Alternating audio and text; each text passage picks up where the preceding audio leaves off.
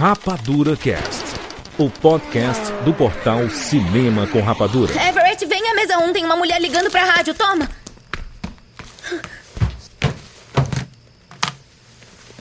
Pega. Alô, aqui é Everett Maverick Sloan, WOTW. Eu posso falar o que tá acontecendo. Como assim? Eu posso contar mais sobre isso do que aquele homem contou na rádio. E dar mais para o seu programa de rádio. Tudo bem, pode falar. Não, eu prefiro que venha à minha casa. Eu gostaria de contar aqui. Tem alguma coisa no céu, senhora. Eu sei. É sobre isso que eu quero falar.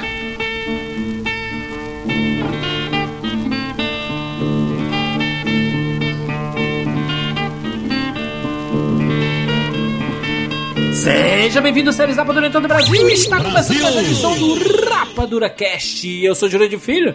E no programa de hoje nós vamos falar sobre a vastidão da noite. Estamos aqui com o Chuck Sequeira. Esta porta se abre com a chave da imaginação. Atrás dela existe outra dimensão, uma dimensão de sonhos, imagens, uma dimensão mental. Vocês estão entrando num mundo cheio de sombras e substância, de ideias e coisas, pois vocês passaram para o Rapadura Cash. Muito bem. Rogério Montanari. Estarão os ETs entre nós, Catiuxa? Aí. Catiuxa Marcelos. Juro, eu espero que hoje não seja o dia da chegada dos ETs aqui perto de mim, porque eu travei as costas, não tenho como correr. É verdade. Então todos os meus planos iriam por água Como se você abaixo. fosse co- conseguir correr se você tivesse com as costas Mas eu ia correr para acompanhar as notícias, não apenas para fugir A Kati deles. costumeiramente até isso tá tendo essa- essas, essas travadas nas costas. Kati, você, você assistiu um, É a segunda você, vez você, só que você eu... assistiu um filme chamado Espíritos? Já? Já, É e eu não quero falar sobre isso, juro, está de noite, pô, que é isso, cara? É, e de volta no Armadura Cast, Thiago Romariz.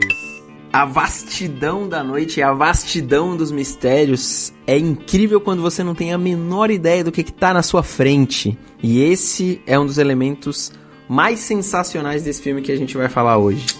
Muito bem, olha só, reunimos esse timaço para falarmos sobre A Vastidão da Noite, esse filme que surgiu, caiu no boca a boca da galera, apareceu lá no Amazon Prime Video e tá todo mundo assistindo, todo mundo comentando, e nós vamos falar aqui nesse podcast sobre ele, obviamente repleto de spoilers. Então a gente recomenda que você vá assistir no Prime Video, depois volta aqui para ouvir esse podcast, que a gente vai falar sobre tudo.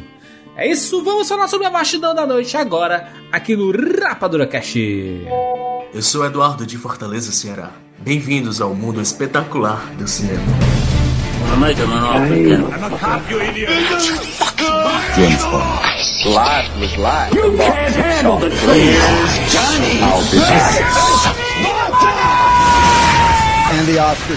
Rapadura Cast. Aqui é a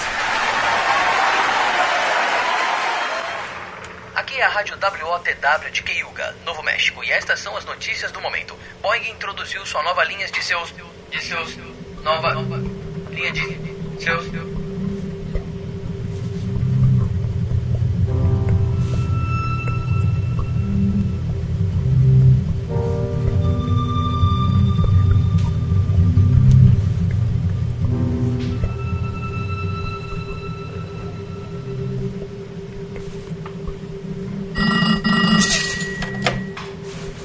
Número, por favor. O policial Sherman declarou que o incidente foi causado por um alce. Número, por favor. andando pela estrada e parecia bem perdido.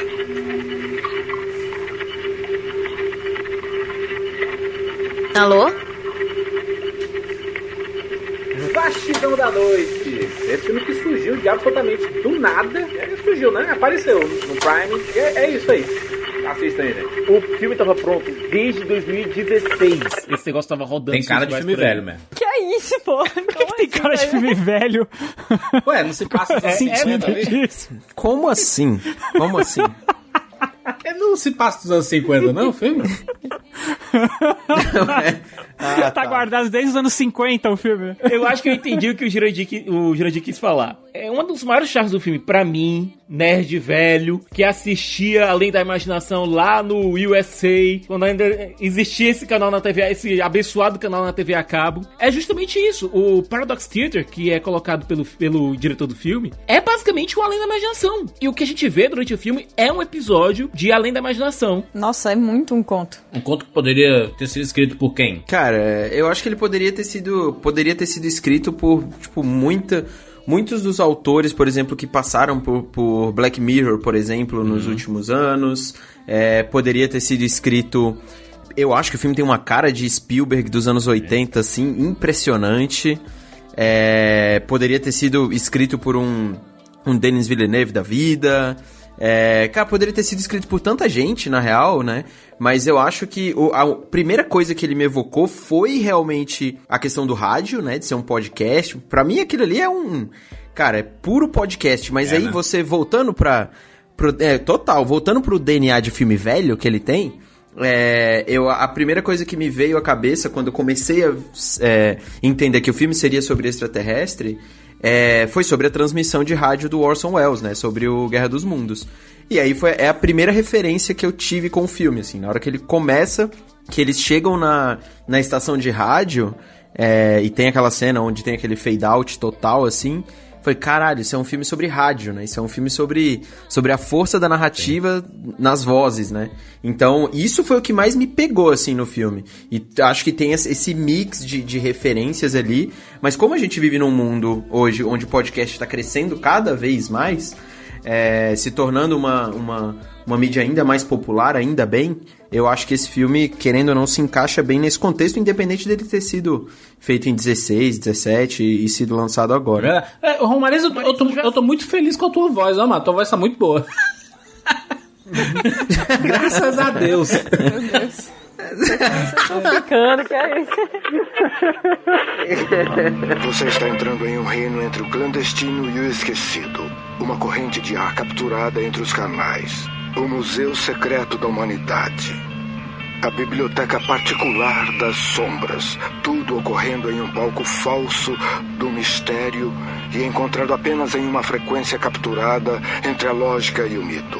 Você está entrando no Teatro Paradoxo. No episódio de hoje, a vastidão da noite. Na cabeça de vocês, cada um pensa em um filme que tem uma vibe parecida com o Bastão da Noite.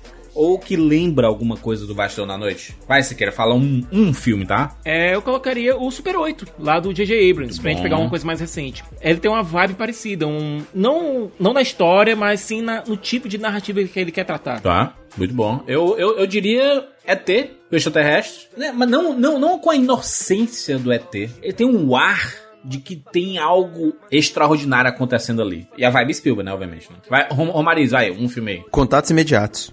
Pra mim, esse é o filme. De terceiro grau. De terceiro grau. É. Não, de terceiro grau, pelo amor de Deus. Existe outro?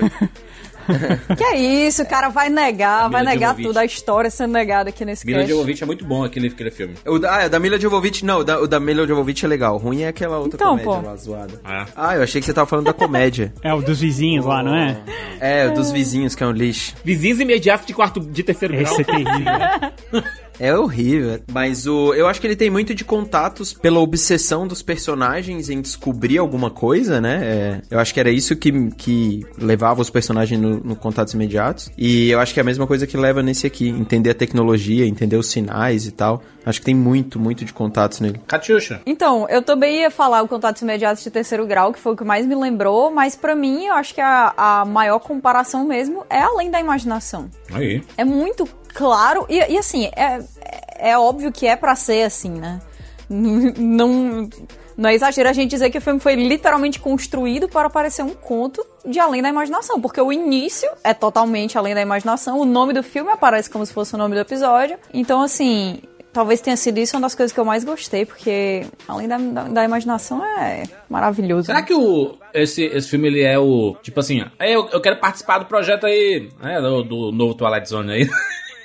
ele mandou esse filme aí pra tentar. Ele, ele predata. Ele predata o novo Além da Imaginação. Ô, ô, Rogério? Eu, é claro que o Super 8, o Contatos, é, é o que vem na cabeça mais facilmente, mas aí pensando um pouco, tem um filme que, que lembra bastante esse tipo de, de narrativa que é o A Bolha Assassina. Por quê? Extraterrestre, cidade pequena, poucas pessoas acreditam no que tá acontecendo, apesar de estar tá acontecendo na cara de todo mundo.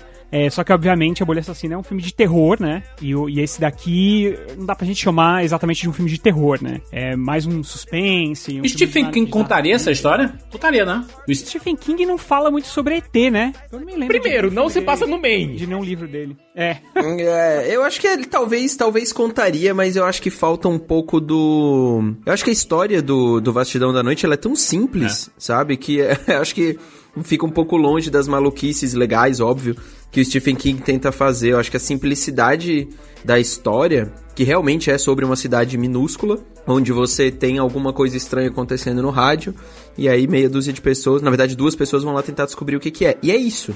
Tem nada mais, tem nada, nada, nada, nada. É, se fosse Stephen King, teria alguma metáfora muito louca sobre a vida, a humanidade e tal, e aí, tipo, não dá tempo, né? Quando, quando, quando você vai recomendar para alguém, assiste, não, assiste aí o Vasco da Noite, é, é sobre o quê? Não, é um filme de ET. E aí, quando a gente fala é um filme de ET, é foda porque o filme tem apenas uma hora e meia de duração e os ET e a, e a, você passa a entender o que é que pode estar tá acontecendo com mais da metade do filme. Já passou mais da metade do filme ali e o que, tá, o, o que a gente tá vendo é, é uma correria, né? Eu vou dizer o seguinte, eu assisti esse filme duas vezes, tá? Primeira vez que eu assisti, eu tava muito, muito com sono e no, no miolo dele eu dei uma cochilada bonita assim e isso foi um problema pro meu julgamento em, em cima dele. É, na minha segunda assistida, já sabendo sobre, sobre o que se tratava, eu tive uma melhor interpretação sobre o filme. Inclusive, recomendo quem assistiu e não gostou da primeira assistida, já sabendo sobre o que é e como ele termina, é rever, porque ele tem, ele tem umas preciosidades ali que são muito interessantes. Toda hora ele mostra uma televisão, né? É, parece, parece uma história que está sendo contada dentro de uma TV e tudo mais. Mas parece muito. Ele, ela conversa com várias histórias de vários filmes, de várias ficções científicas que a gente viu de o quão fácil é você dominar uma cidade pequena, sabe? Já, já entrando aqui nas discussões do filme, né?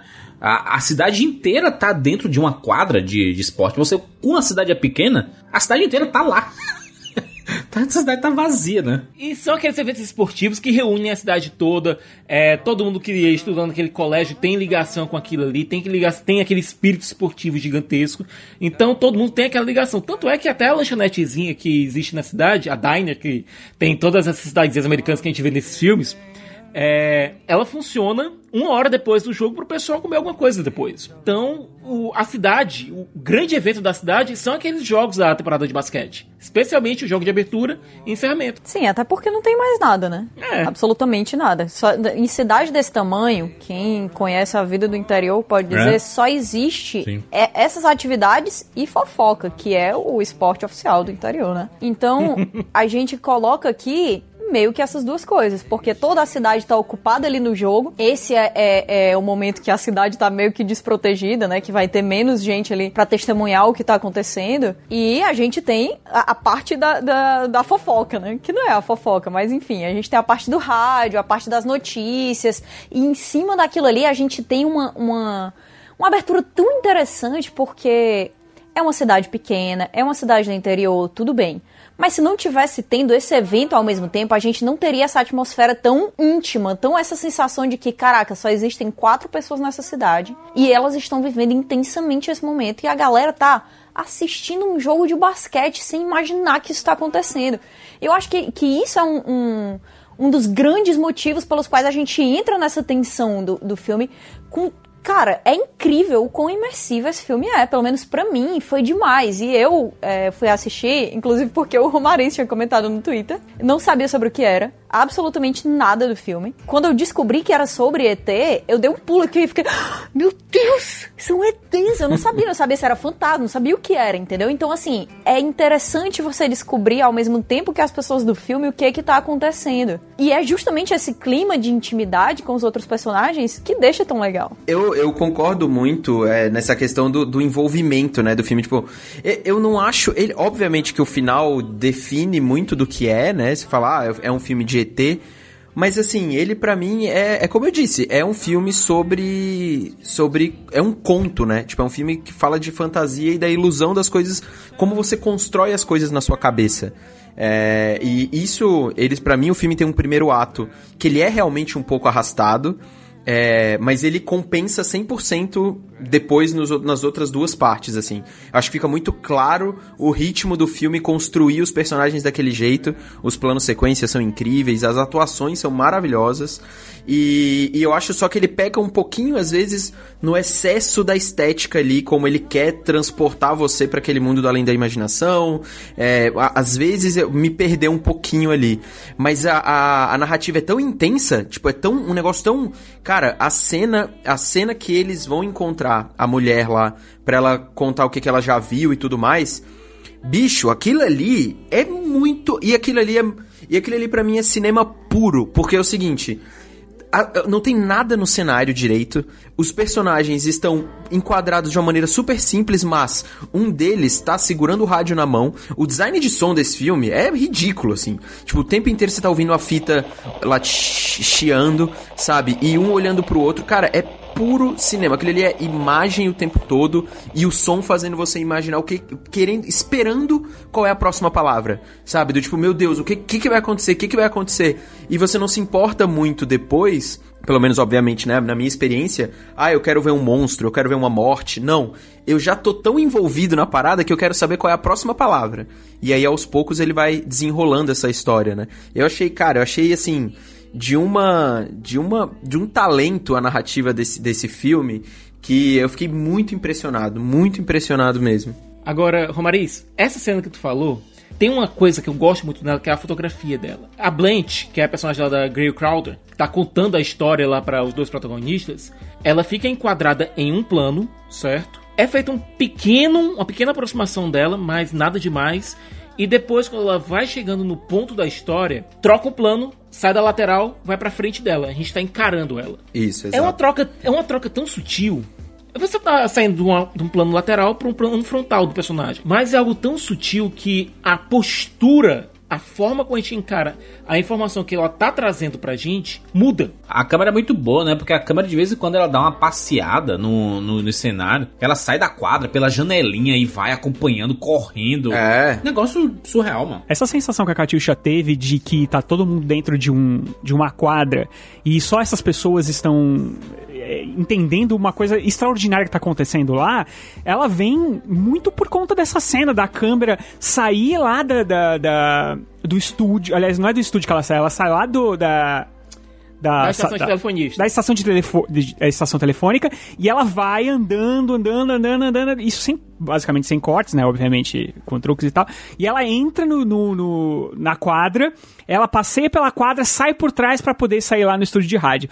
É, e essa, e assim, o, o som que vem junto, né, porque a, a, toda a cidade tá em silêncio e conforme vai chegando, você vai ouvindo o barulho da torcida, quando você entra, você tem um, um som, né, de todo mundo gritando, tal, o jogo, tal, e de repente ela sai, volta o silêncio e vai para a sala de rádio. É, é, é, toda essa construção visual que é o que é o que cria a atmosfera do filme.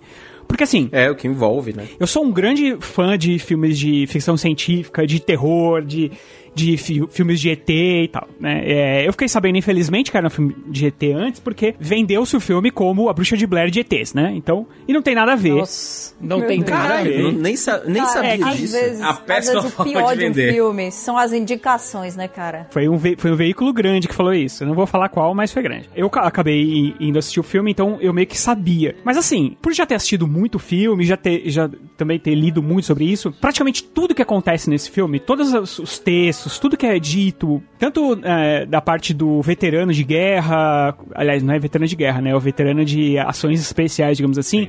quanto à história da senhora, nada novo. Tudo é muito clichê. Toda essa história já foi contada diversas vezes. Inclusive a história da velha, se você pensar bem, é a história do, do Contatos Imediatos. É. De uma moça que também, uhum. o filho dela também tinha sumido tudo mais, e ela não conseguiu pegar ele na porta. Ou então da irmã do Mulder. É, é, é, sim, exatamente. Então, quer dizer, é tudo. É, o clichê do clichê. Só que a construção é que faz o filme ser brilhante, assim. Porque é, você fica preso na história, você sabe tudo aquilo, você já ouviu falar e tal, show, mas é, por exemplo, teve essa cena que vocês estavam falando da fita, é bem emble- emblemática mesmo da senhora contando a história dela, apesar de não ter nenhuma surpresa no que ela fala, mas teve um momento que eu, tava, eu não percebi que era a fita girando, que é o que o Romário está dizendo agora.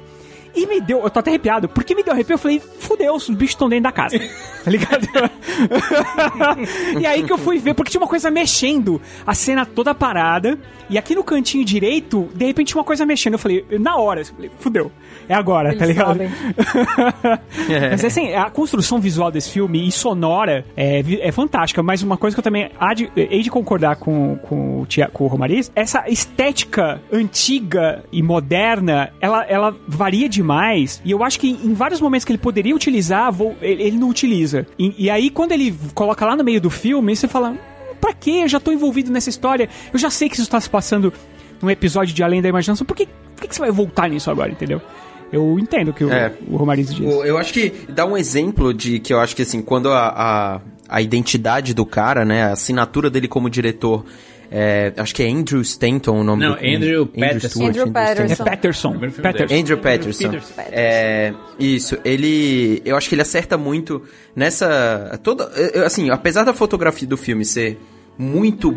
Assim, muito boa mesmo, ela é. Ela apela pela simplicidade, né? Do tipo, ela quer o tempo inteiro deixar os personagens em alguns planos meio subjetivos e dentro das sombras. Você passa quase 15 minutos vendo os caras de costas, né? Tipo, os, os protagonistas. Eles estão de costas o tempo inteiro falando. E você não vê o rosto dos caras. Você só vai ver depois. Então, toda essa parte eu acho legal. A parte do fade out, quando eles estão conversando e tá, o, o soldado lá, o ex-soldado, tá contando a história. E ele faz o fade out, você fica só escutando ele falar. Porra, achei muito foda isso, achei original, achei legal. É uma é uma é um estilo muito próprio dentro do filme. Porém, quando ele faz umas três, quatro vezes a questão da, da, da transmissão ali, do, da TV mesmo, na terceira eu já. É, não precisava. Tem, tem um exagero. não precisava. né, de- É, ma- é mal de diretor iniciante, é mal de diretor iniciante Exato. querendo mostrar serviço, querendo mostrar o seu estilo, querendo... É o primeiro trabalho do, do cara. É, você, de certa forma, você subestima o público, sabe? Quando você repete tanto determinadas coisas, é, que você quer mostrar assim, olha, é, um, é né, pra você ter uma ideia de que tá sendo. Lembra disso, Tá, tá é. sendo transmitido. Eu acho que não foi pra marretar. Eu acho que não foi informação marretada ali. Eu acho que ele não tava querendo colocar aquele várias vezes pro, pro público. Eu acho que ele queria mostrar que ele podia fazer aquele tipo de tomada de maneiras diferentes. Tanto é que as transições são um pouco diferentes. É, foi um pecadilho, um, foi um pecadilho. E eu considero pecadilho. De estilo, não de tentar marretar a informação na cabeça do. É, do eu, eu não acho que seja um, não acho que seja um problema pra narrativa, mas como ele é algo muito pesado, né, do tipo, caralho, ele entra, não é como se fosse um excesso, porque por exemplo, todos os clichês de roteiro que ele usa, pra mim é um exemplo perfeito de como você pode usar clichê em um roteiro e mesmo assim a sua história ser super original. É, clichê não é proibido, não. É, então aí ele é todo clichê, né? As pessoas às vezes compreendem errado. Clichê só existe porque o pessoal gosta. Exatamente, Juras, é isso mesmo. Recheio secreto. Pelo jeito, é mais cremoso do que o Nome da cidade, por favor? Oi, Winnie, sou eu. Pode me falar se já ouviu este barulho? Mas parece que isso vai A gente já viu isso várias vezes. Mas ainda assim, ele consegue prender a gente de um jeito. Você já ouviu isso? Não, mas coloca de novo. Eu vou deixar as outras meninas ouvirem. Tudo bem. A gente já viu isso várias vezes. Mas ainda assim, ele consegue prender a gente de um jeito novo, sabe? É, é, eu não sei explicar o quanto é importante que a gente tenha ao nosso alcance e celebre, né? Fale sobre isso, indique para outras pessoas filmes que são assim, que são baratos, que são simples, que apostam em uma coisa que todo mundo acha que não consegue mais ser inovador, no entanto chama a atenção de um jeito especial. Tem tanta gente com filme assim, a gente fica assistindo eternamente os mesmos filmes, É. ah, ah, aí, sabe? Agora, Kátia, eu acho que pra isso, o primeiro ato do longa, que o Romariz que era um pouco arrastado e, e realmente tem um pouco de peso a mais, ele se alonga um pouco a mais, mas ele tem uma importância muito grande, que é estabelecer a nossa simpatia para com os personagens. É, você vê, você se apaixona logo de cara pela Fei, ela se torna uma pessoa adorável logo de cara.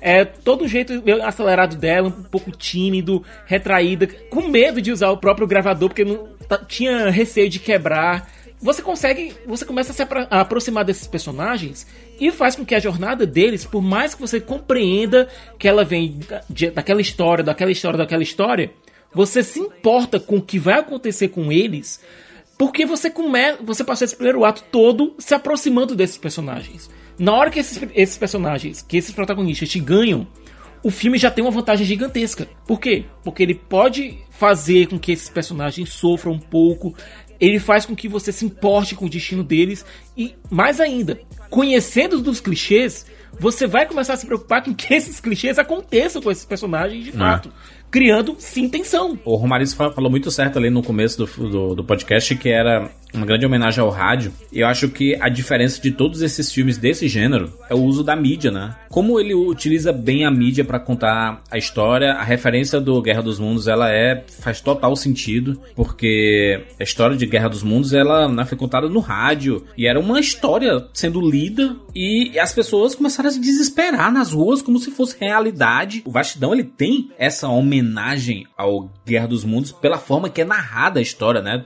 Porque tá tocando uma música, ele interrompe para colocar um som, e aí o ouvinte liga e diz assim: Não, esse som eu já escutei. E aí conta a história e você começa a comprar aquela história. Esse recurso narrativo de colocar a tela escura é aquilo que a Kátia falou da, da, parada da imersão. A gente tá tão imerso que a gente não importa o que vai aparecer na tela, a gente quer ouvir aquela história. É mais ou menos como a pessoa que tá acompanhando no rádio, já que a gente tá à noite, ela vai estar tá em algum lugar, em casa, talvez no escuro também, né? Então ela tá só ouvindo a voz. Então é a decisão dele de colocar a gente como se fosse o ouvinte daquele, daquele, daquele rádio, né? Daquele, daquele programa, para que a gente colo colocar a, a grande imersão. Referência total Obviamente que ele está fazendo uma grande referência ao, ao, ao rádio, mas para os nossos tempos é uma grande referência ao podcast, porque podcast é uma mídia muito imersiva, né? Você entra na, nas conversas, parece que você quase participa da conversa de vez em quando, quando um participante fala uma coisa você não concorda, e quando você, caraca, mas não, não, tem nada a ver, aí tem outro que discorda, é isso, é isso, concordo com ele aqui. Então, é um, uma parada que faz você participar. E quanto mais intrigante for a história, mas funciona. Tanto que ele estava contando que aconteceu um caso, né? Sobre é, alienígenas e tudo mais, porque todo mundo da cidade estava dizendo que estava vendo alguma coisa no céu. Acho que ele até se repete muito nesse sentido de da câmera indo e voltando lá do, do da TV a câmera passeando pela cidade. A gente já entendeu que a cidade é pequena, que a Faye só anda pela cidade correndo, sabe? A gente já meio que compreendeu aqui. Ela corre. Como ela corre, corre né, mano? inteiro, né? Mas, porque, mas ela diz antes, né? Não, não gosto de andar de carro e tudo mais, então vou a pé mesmo. E ela anda pela cidade. Ela tá acostumada, né? A não conseguir. Ela, tá ela, não, ela não tem carro, é. Ela só tá acostumada a correr e ir pros cantos, que eu achei admirável. É, o fato de olha, olha, olha a ideia maluca, né? Você vai fazer uma invasão alienígena, qual o melhor lugar para fazer uma invasão alienígena em cidade pequena? Óbvio, né? Você não vai fazer uma, né? São Sim, Paulo, claro. Fortaleza aqui, né? No, no, no, meio do movimento. Isso não faz sentido. Faz numa cidade pequena, que é mais fácil espalhar notícia. Caso dê alguma merda, né? se você vai ter, eu pensaria assim, né? Gente, se der merda aqui, tem 200 pessoas nessa cidade. Então, vamos ser mais práticos aqui.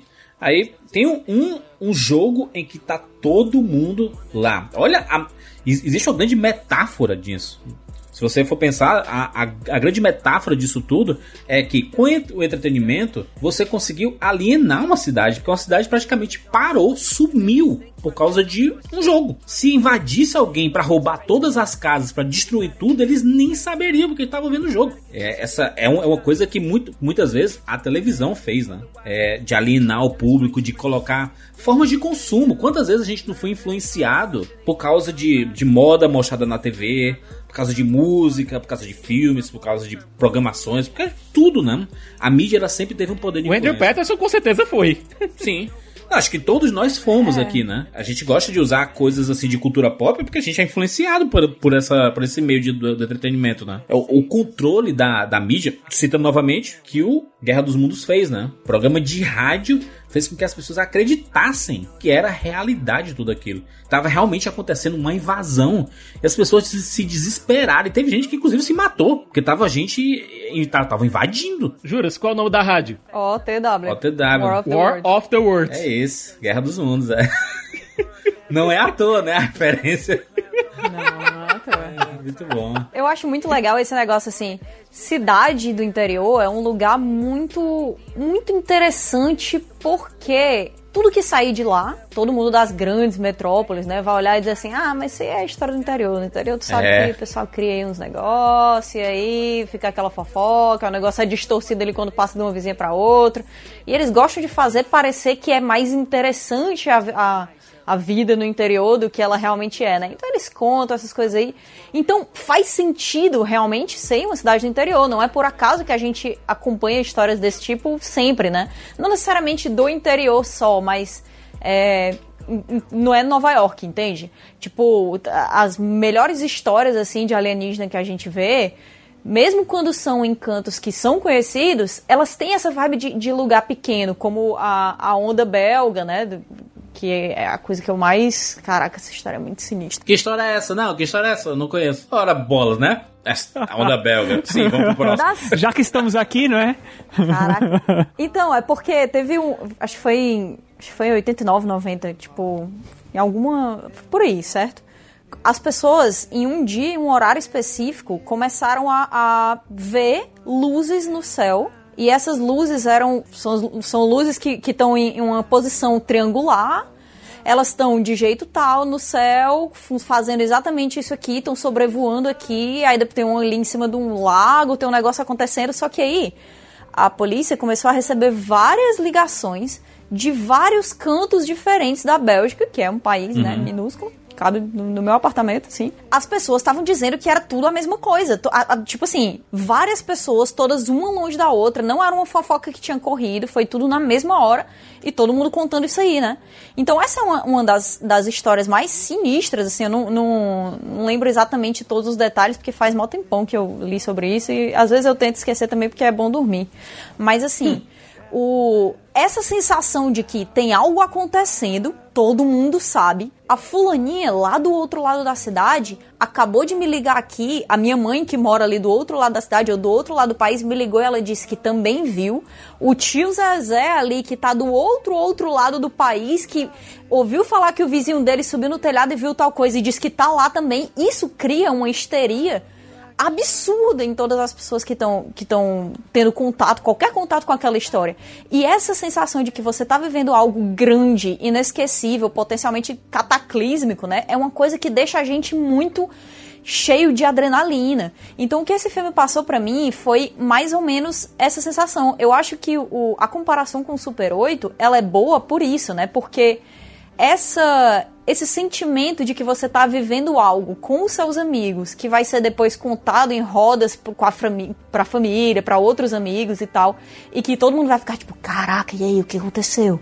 E, e o que foi tal coisa, entendeu?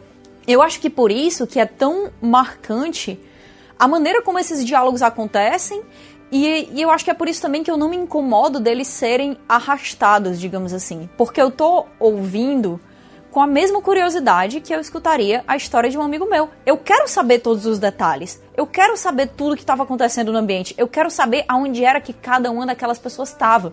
Porque aquilo ali faz parte da, da, da atmosfera que está sendo criada para eu conseguir conceber que algo sensacional, completamente fora do comum tá acontecendo naquele lugar, sabe? Então quando, quando a Fei tá falando assim, ah, peraí que eu vou falar com a fulana de tal, ela liga assim, aí tipo, ah, eu não. Pera, a ligação caiu, deixa eu ligar pra outra. Ah, Caraca, a ligação É, caiu de novo, babás, já né? tô assim. Eram as babás, que eram as únicas que estavam em casa. Então, é isso. E aí, quando as ligações começam a cair, é exatamente o que eu sinto quando eu tô escutando a história de outra pessoa, entendeu? Que a pessoa conta, tá tudo bem, tudo normal e tal. Aí tem a hora que tem o primeiro detalhe estranho, se liga? E quando a pessoa conta o primeiro detalhe estranho, você já bota a mão na sua cabeça e se diz: Não, mano, não acredito nunca aconteceu isso. Isso Só que é uma coisa mínima, entendeu? Só que você sabe que vai dar em algo. Então você já tá louco com aquela história inteira. Esse filme, pra mim, conseguiu passar Que, isso. é, que aparece, aparece um casal, né? Meio que do nada, assim. E é um casal que ele, ele parece estar meio deslocado no tempo, porque até as roupas dele são meio diferentes, assim, né? Do, das outras pessoas ali daquela cidade. Ele, ele não, tem uma, não tem uma impressão de que eles podem já ter sido abduzidos, porque eles falam com a. Né, vai, aconteceu aí, né? Eles já foram abduzidos, eles já foram. Tanto é que quando. Quando aparece a luz, eles. É, não, quando o Emmett ele toca lá a gravação da. Ah, é, toca a música, isso. Com lá o canto que o filho dela entoava, eles começam a entrar em transe. É. Então eles já tinham sido expostos àquela comunicação alienígena. Certo? Então, eles realmente foram expostos. Na hora que eles entram em transe lá e quase batem o carro, aliás, uma cena muito tensa que não mostra muita coisa. É, eu, eu gostei muito do estilo de direção do Andrew Patterson por conta disso. Ele, de maneira econômica, ele consegue fazer com que você entenda o que está acontecendo sem mostrar muito e com um orçamento mínimo. Eu tenho curiosidade, Sequeira, como é que ele conseguiu fazer determinadas filmagens, porque a câmera, ela entra às vezes no carro e ela sai com o carro em movimento e a câmera vai, fica acompanhando de longe. A logística, ela parece não fazer muito sentido, sabe, assim, de, né? Era um drone? Era, era o quê? Ele, tá, como é que ele filmou isso? Porque. Cara, pergunta pro diretor de fotografia dele, que aliás é sul-americano, chileno. É, eles são. Ele é engraçado, né? Porque o, o Andrew Patterson ele teve. Ele, ele, trabalhava na publicidade antes e assim, dá pra ver, eu acho que bastante por esse excesso de estilo que o filme tem de vez em quando. Mas, cara, a movimentação de câmera dele é muito louca porque assim, não é algo no nível de um Alfonso Cuarón da vida, que é aquela, aqueles cenários massivos e aqueles movimentos bizarros e tal. Mas não, tem, teve uma hora, eu tava até comentando com um amigo meu, depois que eu assisti, eu falei, cara, me deu a sensação que ele fez esse filme com um, um skate, um carrinho de controle remoto e um iPhone, às vezes, sabe? Do tipo, do negócio tão simples que ele faz, porque a câmera faz movimentos muito bestas, mas é. É, você fica, caralho, é. como que ele colocou essa câmera ali dentro, sabe? Do tipo. Só que é simples, não é nada do tipo. Ele não tem uma cena de drone que vai, tipo. Não, tipo, a cena, por exemplo, que, o, que eles estão falando com o pessoal dentro do carro, no estacionamento. Cara, é um trilho ali, provavelmente na frente, onde tá a câmera e eles vão passando, passando, passando. Uhum. E depois entra perto de um carro e do outro, né? Entra no carro. Só que, cara, de uma, de uma fluidez a narrativa que eu, para mim o grande desafio e a pérola assim desse filme é como ele encaixa bem o roteiro com a estética, com o visual mesmo, né? Tipo, ele encaixa é essas duas vazio. coisas. Não é estilo vazio. Não é, não é. Não, não é. Não é. Nesse caso, nem um pouco, assim. Tipo, não é igual o Birdman, que é aquela bosta. Tô brincando, né? Não. Mas o, por exemplo. Não é. mais ou menos, mais ou menos. Agora todo mundo fala mal do Birdman, né? Quando saiu. Cara, eu ainda adoro Birdman. Você pode procurar qualquer coisa que eu falei de Birdman. Eu acho um, um filme absurdamente superestimado. E tá aí, um filme que é muito mais estilo do que conteúdo. Ele já nasceu velho, aquele filme. E agora, tipo, ele é, ele é simplesmente um grande exercício de estética. E é bonito pra caralho mesmo, em alguns momentos ali. Mas assim, esse filme, O Vastidão da Noite, por exemplo, é, é, só pra você ver como o que importa, na verdade, é a história, né? É o conteúdo, é o que tá escrito, é o envolvimento da história. Pode ser muito. Pô, tem um monte de diretor aí que filma super bem que faz uma parada muito foda esteticamente. Mas se a história não tá lá pra dar para dar estofo ao que você tá contando, se perde. Agora, ao mesmo tempo, eu entendo bastante, porque eu indiquei esse filme para bastante gente, assim, e tal, mas depois que eu indiquei, eu falei, cara, peraí, não, não, é, não é o tipo de filme que todo mundo Exato, vai abraçar. É você coloca no megafone e fala assim, gente, veja esse filme que ele vai mudar a sua vida. Não, mas é um filme que é um filme que ele conquista muito o público já ficcionado de Tem gente que colocaria sequer no pôster de Vastidão da Noite assim, esqueça a chegada. É, do mesmo, o mesmo publicitário colocou lá, esqueça Matrix, né? Não, não teve o, o, o Juras, o Juras sendo responsável pela, pela publicidade, ele faria Jogos isso aí, Mortais, causar, tenho certeza. Não sei se vocês lembram, o primeiro Jogos Mortais, ele tinha no pôster que era assim, esqueça Seven. Puta. Meu não, Deus. esse esqueça, não, tá, tá, tá. Não, é um publicitário maluco que inventou aí e colou. Teve uma entrevista, inclusive, com, com os responsáveis pelo filme, hum. né? Que eles falaram, na verdade, o diretor falou, né? Que eles estavam pensando em várias maneiras de fazer, é, de, de filmar, de conseguir tomadas legais. E que, inclusive, em algumas cenas eles colocaram um, um kart que é um go-kart, eu imagino que seja um, um kartzinho, né? É um kart mesmo, é um kart mesmo. Go-kart. É, então, exatamente. Aí eles pegaram um kart, botaram um moleque lá de 18 anos dentro segurando a câmera e aí, tipo, ele foi imprimindo velocidade no meio do caminho e a cena foi acontecendo, entendeu? E é isso. Quer dizer, o negócio foi feito realmente. O diretor, ele fez uma coisa assim meio meio Steven Soderbergh barra meio Robert Rodrigues, que ele é o diretor, roteirista, editor e produtor do filme. Só que ele se colocou com alguns nomes diferentes. Ou seja, ele é tipo o Kojima, né? Ele é tipo o Kojima Productions, é dirigido, produzido, é, roteirizado, editado. Então, mas eles queriam dar a impressão de que o filme tinha custado mais do que ele realmente tinha, né? Na é. verdade, ou pelo menos tanto quanto ele custou, assim. É, foi comentado também isso, de ah, a gente vai aproveitar as cenas que tem dentro do, do ginásio, porque tem muita gente lá e vamos filmar os extras assim, da cabeça aos pés, fazer eles acontecerem ali, que é pra galera ver, tipo, eita, pagaram aí um bocado de grana nos extras, né? O filme aqui tem o seu valor de produção. Então eles tentaram tirar leite de pedra, cara, de todas as maneiras, mas no final das contas, é isso que o Romariz falou. Não adianta você ficar catando isso e aquilo para tirar leite de pedra disso aqui, parecer mais caro ali, parecer novo aqui, ter um grande estilo aqui. Não adianta se você não tiver uma história que é envolvente, que vai é. fazer a pessoa largar a droga do celular dela e prestar atenção no que você vai estar tá dizendo ali em um filme que é basicamente diálogo. Porra, e excelente, excelente comparação do lembrança do celular, assim, porque num mundo onde a gente vive hoje, que, tipo, sei lá, quase todo mundo vai ver alguma coisa na Netflix ou alguma coisa assim, tá com o celular na mão, vai ver o Twitter e assiste ali desatento. Esse é o tipo de filme que, assim, você tá ali, se você se distraiu, tá olhando no celular, passou 10 minutos, você volta a olhar de novo na tela e fala, putz, não aconteceu nada. E realmente, pode ser que o filme chegue do início ao fim e você sinta que não aconteceu nada na história. Mas por quê? Porque a história não é exatamente só o que tá na tela, é o envolvimento e a, e a, e a subjetividade das coisas que estão sendo contadas. Então é uma história, você precisa acompanhar, ele precisa da sua atenção. Né? E, e quando você é... sai, você tem que ser reconquistado. É meio que do zero. Os, os, os diálogos do filme, eles me lembraram um pouco trilogia do antes ali do Richard Linklater, sabe? Que os, os, os, dois personagens não param de falar. Meu irmão, é uma metralhadora esses dois, mano. Aquela. Aos 40 primeiros minutos, eles não param de falar e a câmera tá lá neles, mano.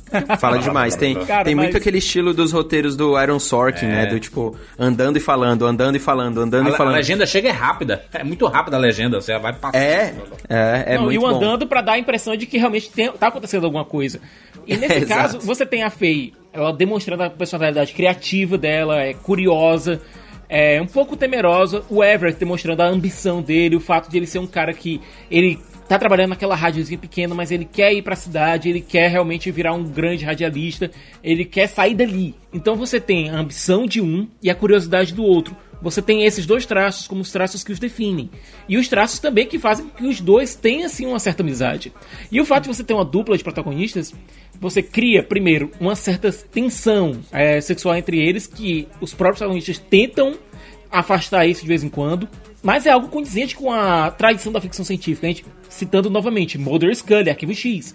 É, boa parte do sucesso de Arquivo X deve ser a química entre os dois personagens misturado com a mitologia que é colocada.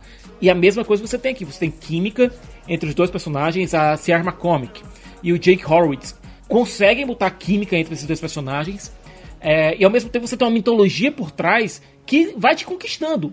E colocou, eu coloco mais um plus aqui: o charme de se passar nos anos 50. Essa história, se fosse atualmente, um celular resolvia.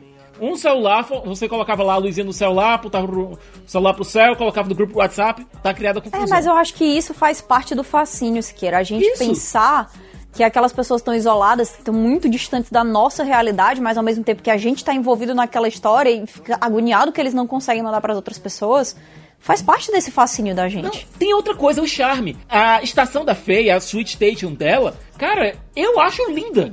A forma ela trocando os, os cabos, é, a própria forma como o Everett opera a rádio, adiciona um certo Mas charme. é um fascínio meio. Você queira, mas é um fascínio meio velho, né? Eu acho, acho que o, o ET é isso assim, gente, é, esse é negócio de ET é coisa dos, ah, do século passado, né? A galera nem conversa mais sobre esses assuntos hoje em dia. Uma que eu fiquei olhando os fios, é, acho que é, isso é bacana. Eu fiquei olhando os fios e eu fiquei imaginando o quanto eles não tinham que trocar aqueles fios. Porque era um tal de puxa e coloca de volta, que eu fiquei pensando isso. Falei, cara, imagina como esses caras não tinham que trocar tá esses tudo fios. Tudo com mau contato, né? é, mas uma coisa que eu, que eu queria dizer é o seguinte: a ufologia tomou um ela tomou um baque muito grande depois do celular, né? Porque não sei se vocês repararam. Ela sumiu tudo. Mas as, as histórias diminuíram absurdamente. Mas, claro, Rogério. A partir do momento. Conveniência, né?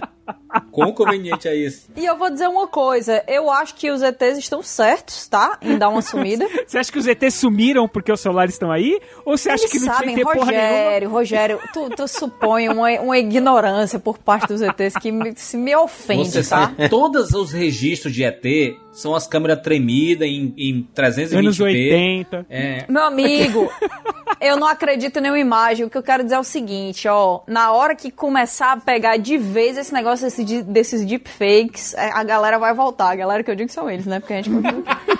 Eles vão voltar, tá? Atenção, porque eles sabem que agora a confiabilidade dessas imagens tá, tá cada vez menor, tá menor do que nunca. Então eles não vão estar nem aí de ser pegos.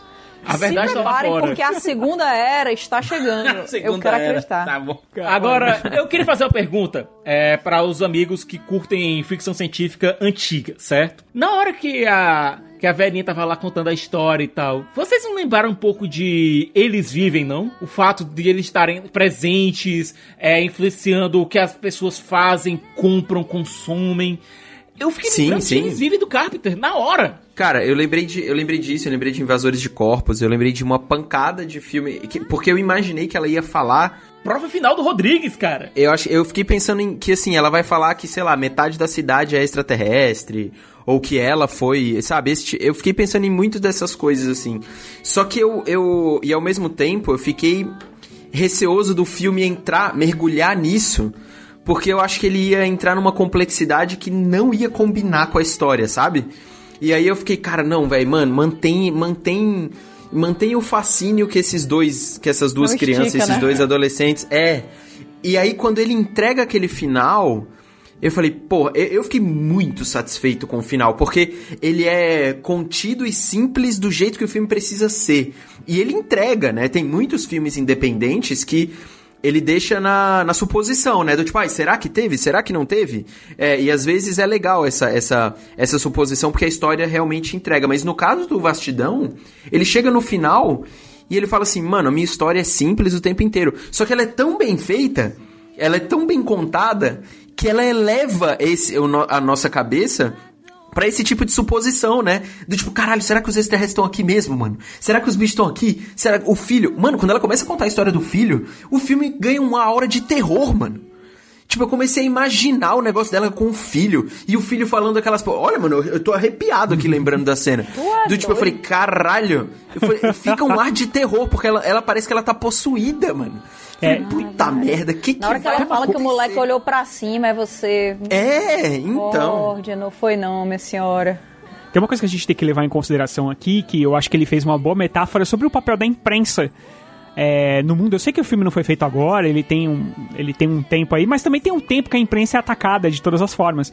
E é colocado no filme como, a- o no caso, eles seriam a imprensa, apesar deles não serem a imprensa oficial, né? Afinal, ele era um apresentador de rádio e ela era uma telefonista, ajudante da mãe dela, na real, né? Ela nem era a telefonista mesmo. E, e o quanto eles correm atrás, o quanto eles se colocam em perigo, eles cometem inclusive pequenos delitos, invadem casas, invadem biblioteca, rouba carro, esse tipo de coisa, tudo pra, em busca da Pequeno porque verdade. Você quer, né? Porque assim, é pequeno. Ele, é tudo isso em busca da verdade, tudo isso pra pra poder contar pros ouvintes o que, que tá história, acontecendo. né? Tanto que. É, tem um negócio para- da paranoia comunista que tinha muito nessa época, né? Porque a primeira coisa que eles imaginam é invasão comunista. Invasão comunista, né? E, e eles vão tentando desvendar os. Tanto que até no final do filme, nessa parte da, da senhorinha falando, o, o, o radialista ele não tá acreditando muito, né?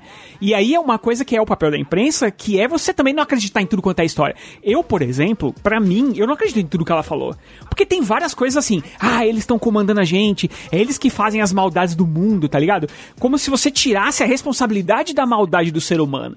Então, por exemplo, essa parte eu prefiro não acreditar, até porque a velhinha, ela tá a vida toda, tipo, vivendo Lá em cima dessa dentro, né? história. Enfurnada, é, ela né? tá abandonada ela pela Tá, caraca, noiando há 40 anos ali sentada, sozinha. Total, ela foi abandonada pela cidade, porque a cidade acha que ela matou o próprio filho, o que também ela pode ter feito. Não, não dá, não dá. Ela não, ela não pode ter feito. A, a- apesar, a partir do momento que a galera olhou pra cima ali dentro do carro. O cântico lá, cara, mata essa teoria. O cântico mata a teoria. A não ser que ela seja um ET e aquilo ali ela tenha mandado um recado, aí tudo É. bem. Tem a história do, do, do soldado.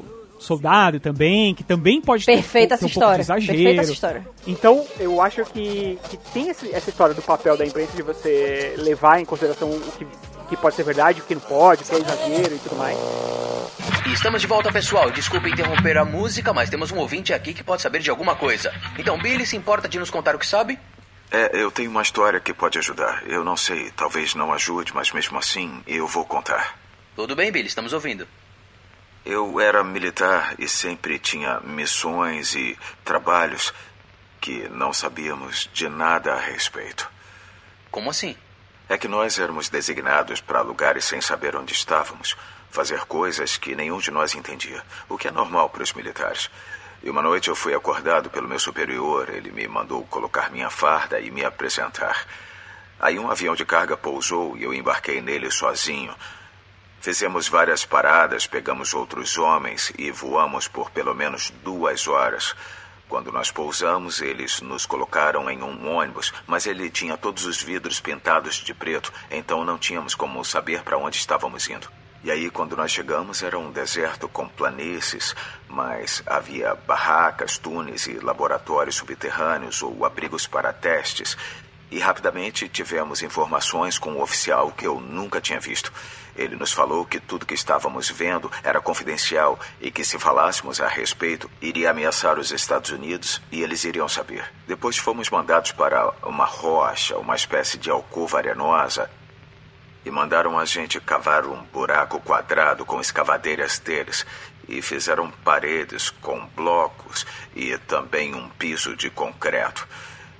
Fizemos janelas que se conectavam a uma sala de projeção e ventilação. Eles fizeram a gente dormir nesta sala repleta de camas, suprimentos de guerra, tudo subterrâneo. Aí, uma manhã, nós acordamos e nos apresentamos e havia uma coisa enorme, coberta com uma lona. Mas como assim? Era maior do que um avião, mas ninguém podia ver. Havia guardas ao redor o dia todo. E parecia com o quê? Era bem uniforme, mas parecia quebrado ou danificado porque tinha alguns remendos. Acha que era americano? Não tinha como saber. Ninguém perguntava isso. Nós queríamos saber como todo mundo quer saber sobre alguma coisa, mas confiávamos nos nossos superiores e cumpríamos ordens. Mas aquilo me preocupava. E por quê? Talvez porque fosse tão secreto. E o que aconteceu depois? Bom, nós fizemos um teto sobre aquela coisa com cuidado. Depois que fizemos todo o trabalho, eles nos colocaram a bordo de um avião. E quando as hélices começaram a girar e já estávamos quase decolando, o rádio começou a fazer um barulho. Que barulho? O mesmo barulho que mostrou esta noite. Tem certeza que era o mesmo? Eu nunca esqueceria. E quando nós finalmente decolamos, eu olhei pela janela e vi os homens começarem a cobrir a pista de pouso com terra como se nunca tivéssemos estado lá. E aí o barulho desapareceu e nós fomos embora. Quando eu voltei, eu comecei a me sentir muito mal. E nas semanas seguintes eu tive uma doença pulmonar e agora eu não respiro muito bem. E eu acho que aquela região do deserto foi quem causou isso, alguma coisa, talvez radiação, porque eu sempre fui saudável. Depois eu fiquei um tempo no hospital militar. Uns dois anos depois, eu vi uns dos homens que esteve naquela missão comigo no deserto e perguntei se ele tinha ficado doente depois, e ele me respondeu que sim.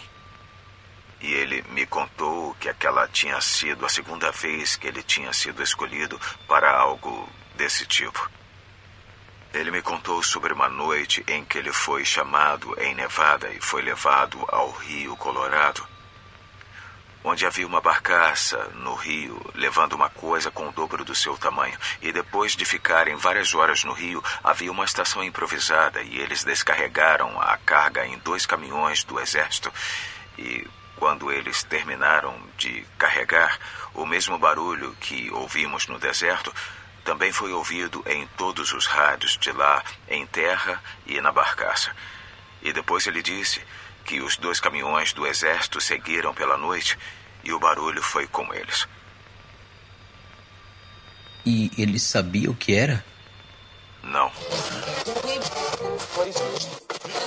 Eu fiquei um pouco decepcionado com o final, e não é pelo que acontece em si, nas naves e tudo mais, que aquilo lá é totalmente contatos imediatos, assim, eu achei lindo. Parece o, o drone de Bacurau em proporção diferente, assim. É igualzinho. Na verdade, porque o drone de Bacurau, ele, o design dele veio da influência justamente dos filmes de ficção científica dos anos Claro. 50. Total, Total, eu Pô, adoro mas ficou aquilo. muito bem feito, hein? Fala sério. É, eu gosto. Eu acho muito bem Ó a feito. Só grana que, o eles eu- tiveram e olha como ficou, pô. Sério. maquete, né? Vamos, Só que vamos o que eu- aplaudir aqui. É, o que eu não gosto é o jeito que eles encontram. Que é esse negócio, meu, pula do carro, entra na floresta, dá de cara com o ZT, tá ligado? Tipo, eu acho que a construção Mas eles vem estão tão em toda boa. parte, Rogério. Não era só um, não. Eles vêm em bando.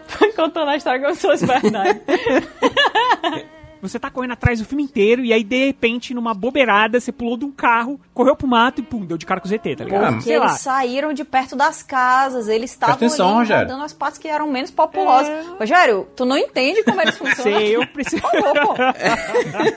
o básico, Rogério, o básico. O mato é onde Mas eles eu acho- estão. Eu acho que o final, ele tem essa. essa é- de novo, é realmente um clichê de você tirar, levar a galera e ter a coincidência e a surpresa e tal. Mas, cara, até isso que eu- acho que é bem construído. Tipo, eles saírem do carro, eles irem pra uma floresta.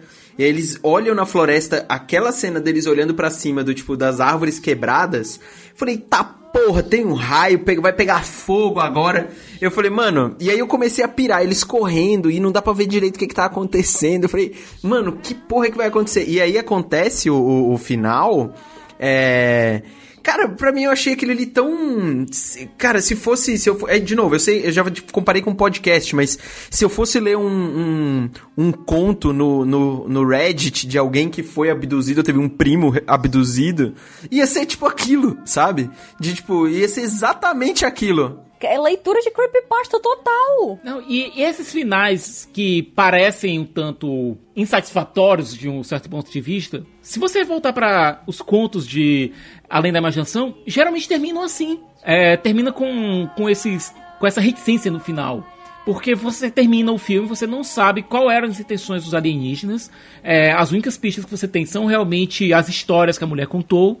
É, você não sabe o que aconteceu com o Everett e com a Faye, e com a criança e com a irmãzinha dela. O que você sabe é que a cidade saiu do, do ginásio e que o Everett, o sumiço do Everett, da Faye e da irmã dela vai virar uma lenda urbana dentro da cidade que nem a- o sumiço do filho da mulher virou. Isso você Uhum. sabe. O ponto, o ponto final que ele dá é isso, mas ele não dá o ponto final pra história é, do trio desaparecidos. É, história de ET boa não tem final. Porque o final, você fica. São aqueles próximos seis dias que você vai ficar sem dormir pensando naquilo. São coisas que acontecem muito aqui no Ceará, entendeu? Você quer saber o final? Seis Quixadá, dias? Tu é doido, pô. É só o que acontece. Tem um bocado de ET aqui. Eles viraram pó ou eles foram abduzidos? Foram abduzidos. Ah, eles foram abduzidos, né? O, o, Abduzidos. o traço dos passos deles terminam, terminam ali. Exatamente Eles como a entram, história da começam mulher. no pó e depois igual a história da mulher. Será que alguém vai encontrar o, o- o gravador deles lá? Porque o, a- o filme acaba no gravador, né? A câmera no gravador. Vai ser tipo a bruxa de Blair. Eu acho que veio daí a comparação com a bruxa de Black que a galera fez. Foda deixar o gravador porque é o registro da história, né? Então, tipo, deixa lá. É o, é o único, o único elemento que tá o filme inteiro sendo carregado é a porra do gravador velho lá. É, é o gravador dele, né, no caso. E, tipo, ele registrou tudo. E a história tá ali. A história tá inteira dentro do gravador. Então, tipo, a história fica, a história permanece. Ele vai, tipo, o mundo continua, a história continua. E isso é o que importa. O que importa é a história. O que importa é que tá ali dentro. A galera foi embora, entendeu? Foram peões de, de, uma, de um tabuleiro só. A nave era gigante, né? Porque a navezinha que tava Era lá embaixo era minúscula. Eram duas naves. Tinha uma nave de investigação, isso, e a nave mãe que tava lá em cima, cara. E eu acho o design das duas, com perdão da palavra, Uns fuderoso. pratos, né? É, bem Parece legal. uns pratos assim. Só, né, revisitar esse tema novamente aqui. É meio curioso, né? Depois que a tecnologia, com celulares melhores, com filmagens em 1080p. E aí a gente não vê mais nada, né? Ou todo dia aí é. Ah, quando, quando apa- aparece uma coisa. É. OVNI visto em, em Londres. Aí você vai ver é uma ação publicitária de um, um drone voando com o formato da Millennium Falcon. Todo mundo pensava que era um, um ET. Aí hoje em dia realmente entrou em. Não tem como mais acreditar nessas coisas. É, uma, é um negócio que ficou no passado, né? Sinto muito aí as pessoas aí que estudam, mas. Triste. Olha, eu, eu ainda tenho meu pôster aqui do I Want to Believe, Ah, sabe? mas é bom, Siqueira, Eu, porque todo você, dia da minha vida eu você é nostálgico, é uma coisa. Cara, é, n- não à toa esse Não é assunto. nostalgia, juras, não dá pra saber. É assunto Não do século passado. Tá? Não dá, cara, não dá, não dá pra saber. Beleza, vamos dizer, ah, vamos dizer que eles nunca vieram aqui. Aquela, né? Desculpa. Beleza, mas não dá para saber se não tem alienígena, não dá. Na verdade, assim, né? Matematicamente é muito improvável que não exista. não exista ponto. Por quê? A, a pergunta, na verdade, é se eles chegaram Por até quê? aqui. Porque se o universo é infinito, tu acha mesmo que só tem um planeta Terra que tem vida inteligente? Seria muito desperdício de espaço. Eu sei que a gente é muito trabalhado no egocentrismo, mas acho que tudo tem limite, sabe? Mas não prova nada isso também, né? Isso aí também não prova nada. Primeiro, primeiro que o Jurandir Ah. é um reptiliano, né? Então a gente já não deve acreditar o no que ele tá Jurandir falando. é o Brad Pitt no final de Ad Astra. Ele, ele quer admitir que não existe alienígenas, que estamos sós e pronto, acabou-se. É, não adianta querer, não é poder. Eu acreditei por muito tempo, sou muito fã do Spielberg. Sp- Spielberg é meio, meio tipo um avô no- no- do cinema, assim, sabe? Apresentou muita coisa massa pra mim. É, eu, eu adoro, adoro as possibilidades. Eu sempre fui muito curioso sobre o assunto. Tudo que aparecia sobre o assunto eu pesquisava. É, mas aí eu fui, né, ficando adulto, aí passou. Não, olha. eu cresci e parou. Eu espero que você seja abduzido. Esses são Olha, quer prova maior um da teste? Calma aí, inteligência. calma aí, rapidinho. Vamos fazer um teste com a galera que estiver escutando a gente. É, eu acho importante isso. Entra no YouTube, sei lá, e coloca lá, contato extraterrestre, coisa do gênero. Só vai aparecer coisas dos anos 80. Só anos 80, começo dos anos 90, quando tinham aqueles. as câmeras VHS, que, com aquela filmagem horrível e tudo mais. Mas a segunda coisa que eu acho que é, que é uma coisa que a gente tinha que fazer, que a gente tem que fazer é. Queria pedir pra quem tiver histórias de extraterrestres agora, anos 2000 pra frente, com vídeos, fotos, por favor, mandem pra gente nas redes sociais. Que a gente coloca, a gente posta. Porque assim, eu tenho muita curiosidade. Pode ser sem vídeo, sem foto também, Não, manda, porque eu vou apreciar. Porque assim, tem, tem muito filme, e todos os filmes e tal, eles se passam mais ou menos contando histórias dessa época. e tal. Inclusive, um dos meus filmes favoritos de, de extraterrestre, que eu acho um filme tenebroso, que dá um medo desgraçado, é O Fogo no Céu, que é de 1993, que conta a história de um cara que chamava é, Travis Walton. Que ele desapareceu, eles estavam. Ele era de uma. Tinha uma equipe lá que, que eles eram lenhadores na floresta, eles estavam voltando de um, de, de um trabalho deles, e aí eles veem uma luz vermelha, eles acham que é um incêndio, e eles vão tentar apagar, porque afinal eles trabalhavam com a madeira e seria uma perda e tal. E quando eles chegam lá, eles veem um, uma luz assim, vermelha no céu, parecia fogo e tal. E aí sempre tem o espertão, aquele cara que se acha o, o né, ah, eu sou, eu vou ver. E aí ele desce do carro pra ver, e aí uma luz muito parecida com a desse filme, branca, vai pra cima dele e tal, e ele, ele fica paralisado, e aí a galera vai tudo embora, larga o cara lá. Esse cara desaparece, depois de um tempo ele, e aí todo mundo acha que os caras é, mataram ele na floresta, enterraram, coisa do gênero. E aí esse cara, de repente, ele aparece totalmente traumatizado e tudo mais, ele não fala e o caramba. E aí, com o tempo, é, no filme, mostra ah, o, o que se passou com esse cidadão, né? E assim, não é nada bonito. E eu fico imaginando que esse casal passou exatamente por isso. E assim, mas assim, ainda assim é uma história dos anos 80, tudo. É, É sempre nessa 70 a história época, Rogério. Eu, eu, eu, eu acredito muito naquele é, eram os deuses astronautas. Eu acredito pra caramba. Influências ali é, na humanidade inteira, né? Só que os ETs, eles trabalham com um tempo meio estranho, né? Tipo assim, no, no nosso tempo aqui, não vai, não vai rolar, gente. Não vai rolar. Se fosse nem no The 100, eles esgotaram o plot deles. E aí eles pensaram assim, gente, surgiu uma nave aqui, a gente vai é, congelar as pessoas e vai se passar 125 anos. Olha que coisa maravilhosa, pum, pum, história. Você dá um salto de 125 anos e continua a história, gente. Eu acho isso maravilhoso. Vai, é o que vai acontecer. Não vai ser agora. Catiuxa, você não vai ver. Você vai morrer daqui uns tempos aí e você não vai ver ET. Quem sabe no futuro. Aí você tá dizendo uma coisa que você que acha, né, meu amigo? Eu vou só. in- Eu vou indicar, eu vou indicar um livro aqui. Eu vou indicar um livro aqui. Livro UFO da Leslie King, com várias pessoas, né, Várias que provas. estão em uma situação bem parecida, com várias pessoas que estão em uma situação bem parecida com o que a gente vê aqui no filme, que são pessoas do exército, da aeronáutica, etc, etc, que agora estão muito velhos. Quando você tá velho, você não tem mais médico, você não tem mais nada a perder, É. porque a sua morte tá ali batendo na sua porta. Aí você fica assim, eu vou contar todas as histórias, eu vou dizer quem é que traiu todo mundo, eu vou dizer o que é que os ZT que eu vi aqui, eu vou dizer que eu matei, eu vou dizer tudo, entendeu? Então, as pessoas oficiais dão relatos aí nesse livro, tá? Então, a minha vida é mais interessante assim. Então é assim que eu Acreditando É. Ah, eu, eu acho que, mano, eu acho que eu, eu acho que A tem assim. tá lá fora. É, eu, e cara, se hoje eu se, os- se essa galerinha aí de fora não quer aparecer agora e mano, Eles são low profile, né? É por faltas de respeito assim que eles não querem vir, eu digo logo. é- é- não, eu digo que, mano, haja paciência pra aguentar esse planeta na boa, viu? Tipo, A gente tá Mas sofrendo quem garante, Romariz, que os, que os ETs são massa? Ninguém garante que os ETs são massa também, né? Eu espero que eles não sejam, que a gente não merece também muito, não. É, eu acho que eles são. Eu, se eu fosse chutar, né, de falar, mano, como que você acha que eles são? Eu falaria que eles são absurdamente mais avançados que a gente, e a gente é um pedaço de bosta no mundo. é, e que eles têm uma noção de tempo e espaço que a gente não tem ainda. Né? Do tipo, isso pra mim é a evolução da humanidade vai. Vai muito de encontro à nossa noção do que que é o espaço e o Como tempo. é que eles con- construíam as coisas, Romariz? Porque a gente sempre vê nas, na- nos filmes aí de ET que é sempre um tipo uns aracnídeos, assim, que não, não consegue nem apertar um teclado direito. É difícil pra eles apertarem uns teclados. Porque tem muitas patas ali. Agora pronto, não pode. Tem que ter polegar opositor. E aí. Olha, forma humana é extremamente ultrapassada, cara. Não, e outra, se parar pra pensar, tudo que a gente vê é criação nossa, né? Então, tipo, a nossa mente tem um limite, tem um certo limite pra onde chegar. Tipo, ah, o outro, os bichos lá do A Chegada, por exemplo, eram lá aquelas gosmas guia, onde tinham fumaça e tal, não sei o quê. Começa a virar um negócio mais abstrato, sabe? Do tipo, sei lá o que, que são essas porra. Eu só acho que a gente ainda é... O ser humano não tem noção ainda da insignificância que tem dentro do universo, sabe? Não tem, No exatamente. dia que a gente tiver essa noção, um pouquinho pelo menos, aí a gente vai começar a Era, evoluir era só o que faltava, né? Em 2020 aparecer ET também, né? Caraca, fica aí, fica aí minha torcida, ó. Podem me culpar se acontecer, cara, mas meu Deus, eu queria muito.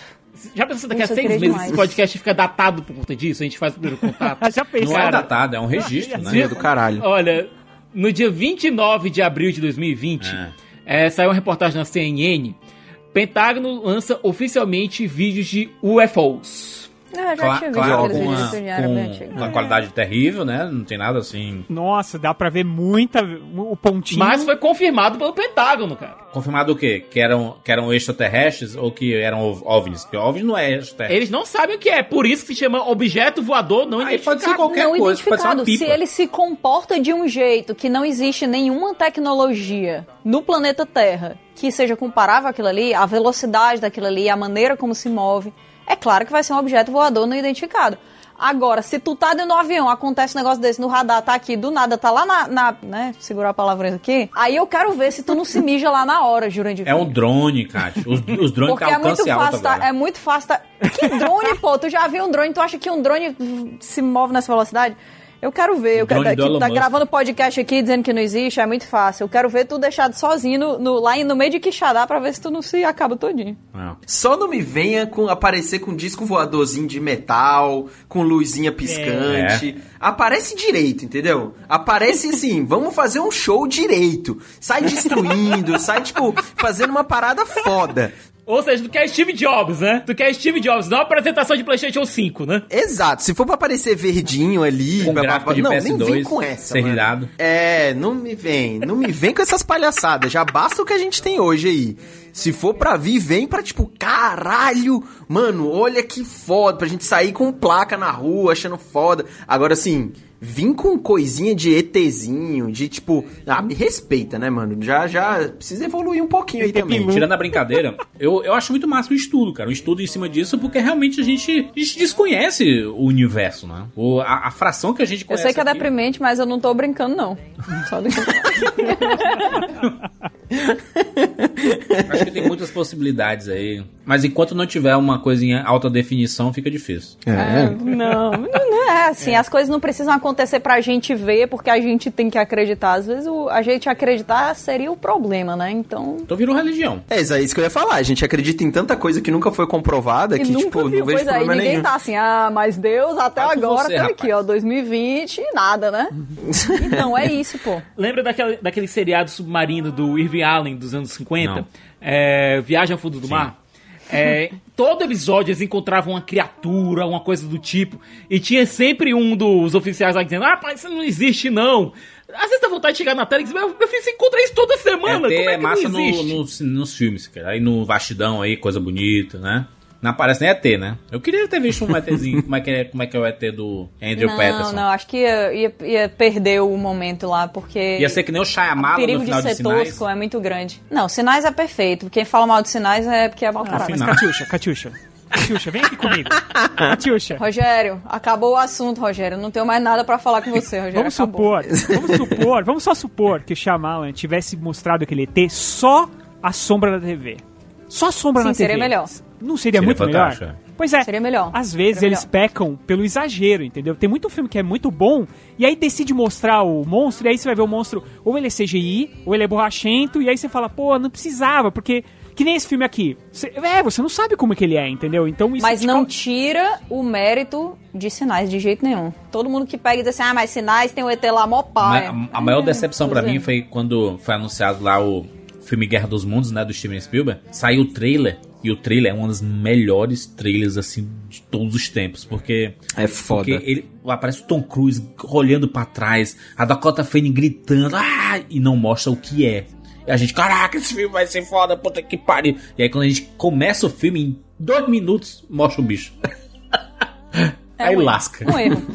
Então, mas é aí que tá, sabe? É por isso que a gente gosta tanto desse tipo de filme. É por isso que a Vastidão da Noite é tão especial, porque não existe nada que seja mais fascinante do que o absoluto É o desconhecido. tubarão, né, Kátia? A vibe tubarão ali, né? Tá escondidinho. É, ali. tubarão.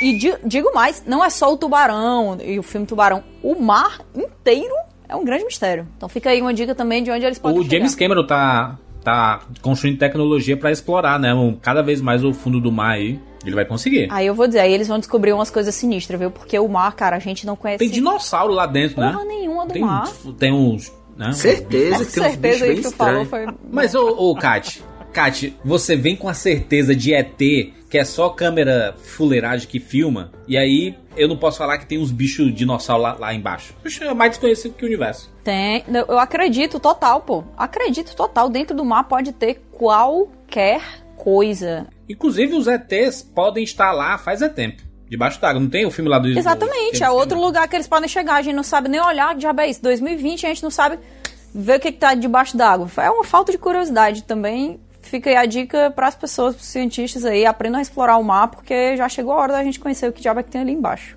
Fica a dica aí. Eu botei. Exatamente, vocês todos, comunidade científica que escuta o Rapadura Eu botei, Cast. eu botei no Google, ET debaixo d'água. Apareceu a música da, na Maria Bethânia, debaixo d'água agora.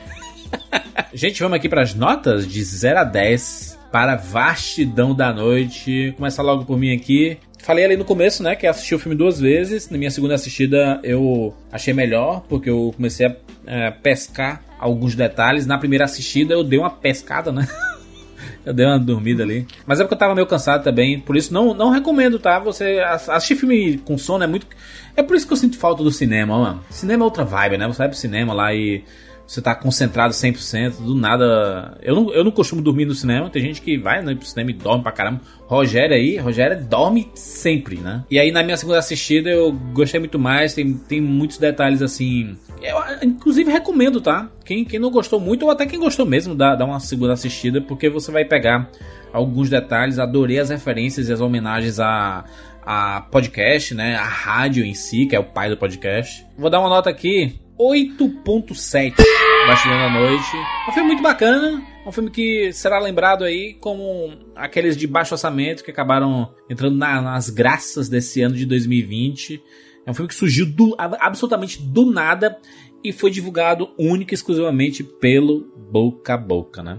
O que faz um filme ser interessante é isso, né? Quando o filme é bacana, as pessoas mesmo divulgam. Isso é um negócio maravilhoso. Rogério Montanari. Acho que já disse bastante sobre o filme, não tem muito que, que completar. Eu só fico um pouco. Fiquei um pouco decepcionado quando ele te, Porque assim, é um filme de atmosfera e é muito bem construída. E aí, quando ele faz aquelas trucagens da, da TV anos 50 lá tal, eu acho que ele me perde também um pouco. Principalmente porque ele faz isso em algumas transições e outras não. Então, ou você faz em todas, ou você não faz nenhuma. E aí é realmente coisa de, de diretor mais novo e tal, e ele tá aprendendo. E, e eu acho que, cara, é um cara que tem tem, tem, tem potencial. Acho que tem potencial pra fazer grandes filmes aí. Eu acho que esse filme realmente é muito pequeno, saiu sem barulho nenhum. E a galera agora tá, tá, tá falando sobre ele, isso é bem legal. Tanto que a gente tá aqui fazendo um, um Rapadura Cast.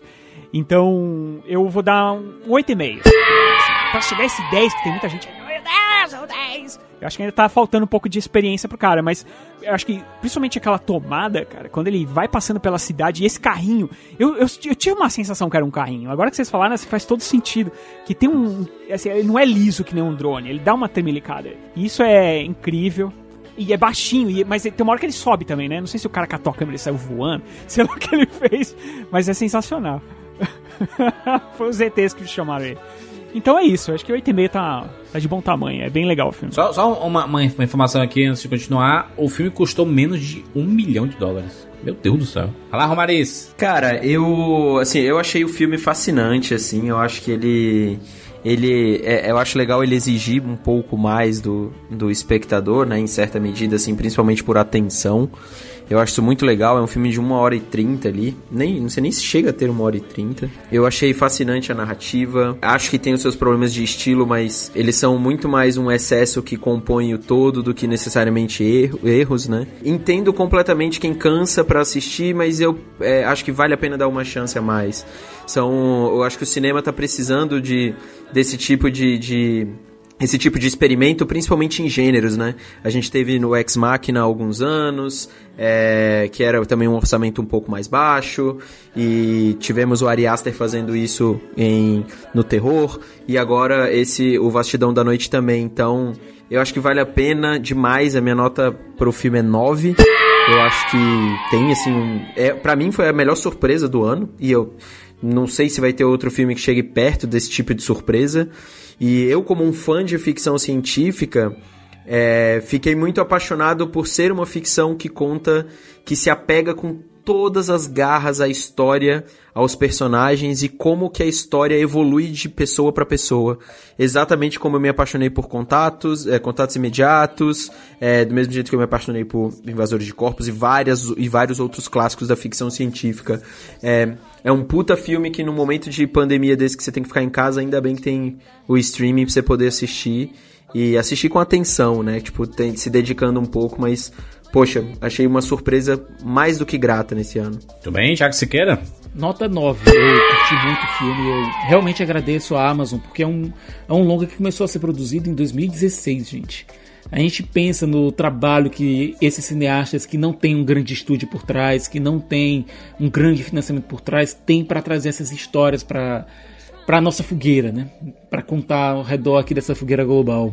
É, 2016 os caras começaram a produzir esse filme. Ninguém achava que ia dar muita coisa, ninguém achava que essa história ia poder chegar ao público e depois de muito trabalho a Amazon pega esse filme e lança um tremendo do investimento por parte da Amazon Prime Video. É, é um que a gente pode chamar de realmente de Amazon de Prime Original, porque é uma história que não chegaria a ser contada de nenhum outro modo. Precisou do streaming que tem essa fome de trazer novas histórias, trazer novas produções e levar para o público. É, conseguir fazer isso, então realmente agradeço. Aconteceu a mesma coisa com o Poço, mas você sabe que eu não, não, morro de amores por o Poço, mas também era outra história que provavelmente não ganharia o mesmo destaque não fosse o streaming. É, no caso aqui de, o, da Vacina da Noite, é, é uma trama que fala muito comigo, que reverbera muito com o fã de, de ficção científica que vive, que vive em mim. Revelou um cineasta que tem muito potencial e que eu espero que tenha sim a oportunidade de contar suas histórias, que é o Andrew Patterson. É um elenco muito promissor, muito jovem, muito carismático, que eu espero ver em outras produções e eu espero que tenhamos outras produções com o selo é, Paradox Theater. Eu quero ver mais episódios, é, mais contos dessa série. Eu espero que o Andrew Patterson tenha a possibilidade de fazer isso, de expandir esse universo Paradox com novos contos diferentes, talvez abordando outros pontos de ficção científica, outros pontos de fantasia. É, eu quero muito ver isso. Eu quero que ou ele consiga, com o sucesso dessa produção, trazer outros cineastas para ajudar esses cineastas a contar essas histórias, talvez através até desse selo. Algo que o Shyamala tentou lá com o The Night Chronicles, queria fazer lá, começou lá com o demônio e morreu lá. Graças a Deus, né, porque o filme não era lá essas coisas. É, mas eu acho que esse selo Paradox Theater, ele, ele começou muito bem. Ele tem potencial para sim ser alguma coisa dentro é, do Amazon Prime Video. Nota 9. Amei esse filme. Esse é o tipo de experiência que eu procuro sempre, sabe? Encontrar uma coisa que pareça genuína desse jeito. Que nesse momento, assim como o Romariz falou, que a gente tá isolado, essa sensação de que você tá escutando uma história muito sinistra que faz o seu sangue ferver, você ficar arrepiado em certos momentos pensando na, na sinistrice do mundo, sabe? De um amigo seu, de alguém próximo seu, porque foi, foi essa sensação que o filme me trouxe. É uma coisa muito rara. Eu tive a minha atenção completamente presa pelo filme. Eu fiquei empolgada, sabe? Fui dormir empolgada, não fui dormir apenas com medo. Eu sou uma pessoa muito medrosa, desculpa. Eu fui, eu fui dormir assim, realmente pensando, caraca, imagina se uma coisa assim acontece. Caraca, a galera olhou pra cima, meu irmão. O que é que teria acontecido ali ao redor? Caxixa é muito impressionada com as coisas, é impressionante agora. Eu sou muito impressionada, muito impressionada. E isso é uma coisa que eu quero manter para sempre, porque me traz emoções. Então eu acho que viver são essas emoções, sabe? Essa, essa curiosidade que a gente tem em relação ao, ao universo, ao desconhecido é, é, o que faz da gente humano, é o que faz surgirem essas histórias, é o que faz a gente parar, né, ao redor dessa fogueira para colocar a, as coisas da nossa vida, escutar a vida dos outros e fantasiar, que eu acho que é uma coisa muito, muito, muito importante na experiência humana. Só tem uma coisa que me deixou triste nesse filme, que foi que eles não levaram a senhora para ficar com o filho dela. Eu achei que isso foi uma sacanagem e me deixou magoada, assim, no final, porque eu tava o tempo todo dizendo assim, rapaz, eles vão voltar para pegar a senhora, não é possível. Agora que eles sabem, não é possível que eles não voltem, porque a bichinha, ela tá lá sozinha faz tempo. Então eu fiquei pensando muito nisso, mas é isso, sabe? É uma experiência genuína, genuína.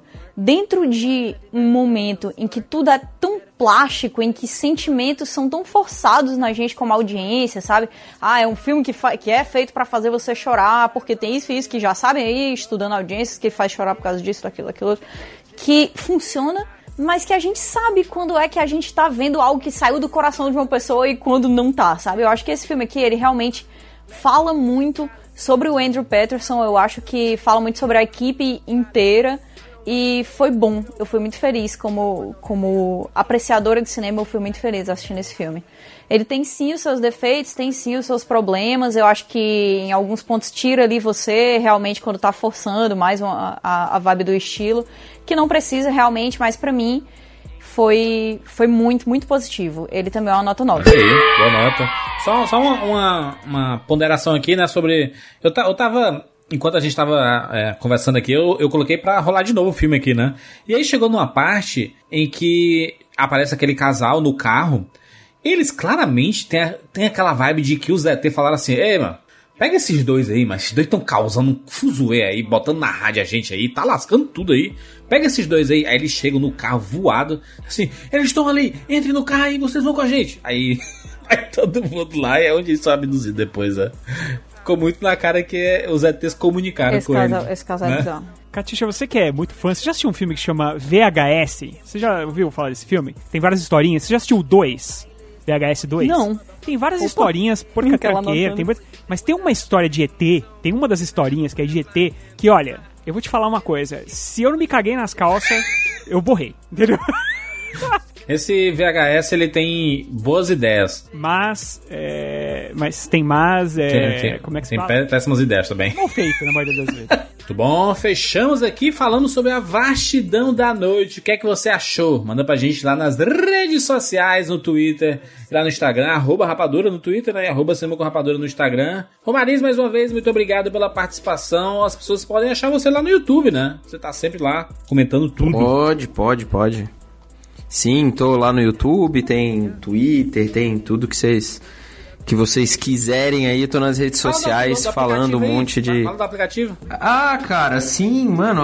há um, acho que não sei exatamente quando vai sair, mas não deve ter um mês ainda aí. Eu lancei um aplicativo, né, que chama Chipo, que é um aplicativo de curadoria de filmes.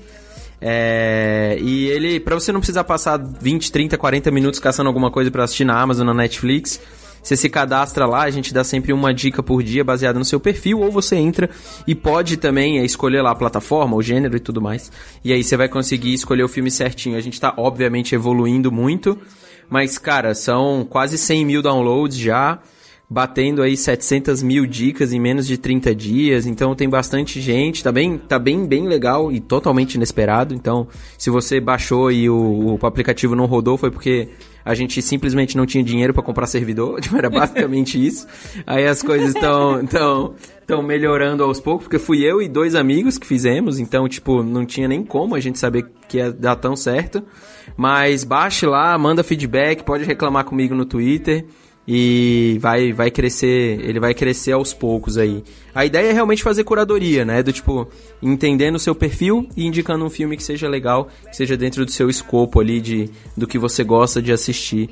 Então é isso, é só baixar chip.com.br, qualquer loja do Google ou, ou, Apple, você baixa lá e pode acompanhar também. PPU. Chipo. Isso. Isso, significa dica em, em, em japonês. Aí. E, e é isso, é isso. Pô, É, obrigado eu, demais. Eu amei essa ideia. Amei. Sim. Eu- inclusive, eu tô no aguardo pra fazer aplicativos pra escolher qualquer coisa por mim, porque eu odeio escolher as coisas. Foi ótimo.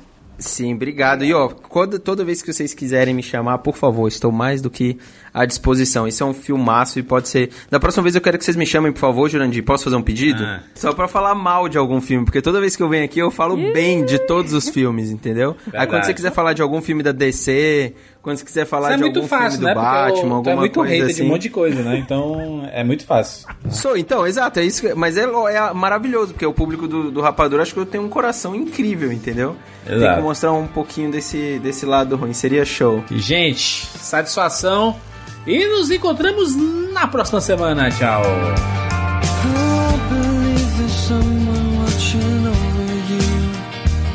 They're watching every single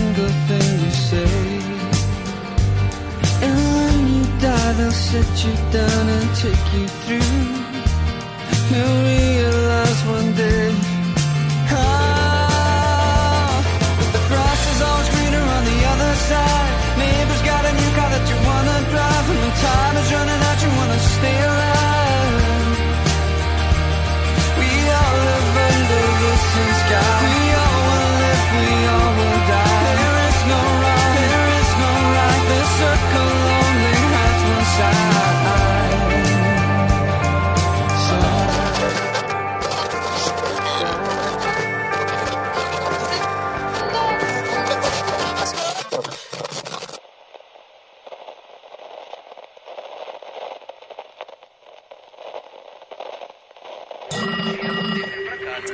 Escuta, Winnie, eu tenho outra ligação pra atender. Eu te ligo mais tarde. Número, por favor? Alô? Alô? Escute, senhora, pode desligar e ligar de novo porque está.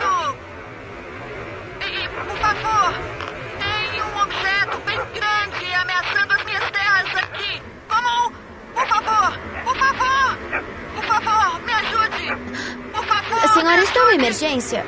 Porque tem alguma coisa no desfiladeiro. Pode me dizer onde está? Estamos indo pro porão.